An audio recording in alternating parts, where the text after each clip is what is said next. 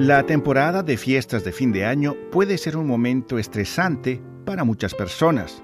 Por ejemplo, si usted ha perdido recientemente a un ser querido o está luchando con otras penas personales, la fiesta de la Navidad puede ser una experiencia particularmente difícil.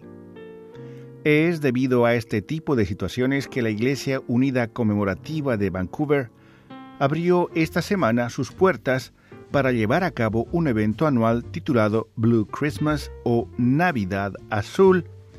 Esto para recibir y dar la bienvenida a cualquier persona que esté atravesando un momento triste o difícil en su vida, en momentos en que se viven las fiestas de fin de año.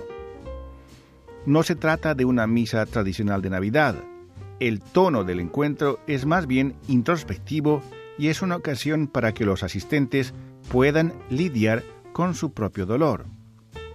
Una de estas personas con la pena en el corazón es Naomi Lippett, quien perdió a su madre hace apenas un mes. Ella cuenta que sintió la necesidad de asistir a un servicio religioso que le pueda permitir procesar toda la pena que ha vivido recientemente.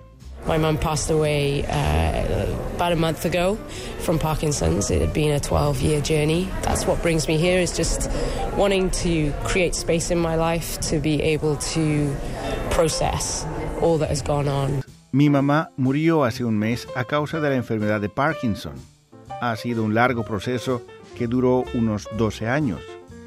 Eso es lo que me trae a este lugar, la intención de crear un lugar en mi vida para poder ser capaz de procesar lo que he pasado, decía Naomi Lippett, añadiendo que las fiestas de fin de año pueden ser una verdadera distracción. Creo que podemos llenar nuestras vidas con muchos objetos y cosas sin poder crear el espacio necesario para simplemente poder ser uno mismo, decía Naomi Lippett en Vancouver.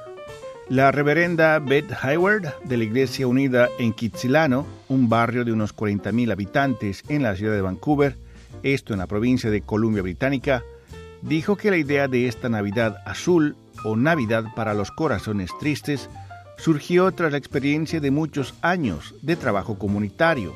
This time of year for people is particularly challenging. Either if you've had a recent death in your family, or for a lot of people it brings up past losses. Esta época del año es un enorme desafío para mucha gente ya sea en el caso de que usted haya tenido una muerte reciente en su familia, o para mucha gente para quien estas fiestas traen la memoria de los seres queridos que ya nos han dejado, explicaba la reverenda Beth Hayward. Para otras personas, la tristeza nace del hecho de estar lejos de casa y no poder llegar a reunirse con sus seres queridos. La respuesta al evento Blue Christmas o Navidad Azul ha ido creciendo con los años. La reverenda Beth Hayward dice que la gente no debería sentirse avergonzada por asistir a esta reunión en una iglesia cristiana. Como parte de este servicio religioso Navidad Azul, los participantes tienen la oportunidad de encender cirios que pueden ser utilizados como símbolo del recuerdo de la esperanza, el amor o la pena. Nuestro plan es abrir las puertas a todo el mundo. No usamos esta ocasión como una oportunidad para tratar de evangelizar, decía la reverenda Beth Hayward. Esta iglesia en Vancouver no es la única en ofrecer este tipo de evento para los tristes y solitarios.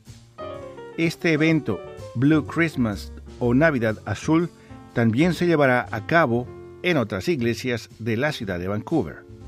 Rufo Valencia, Radio Canadá Internacional.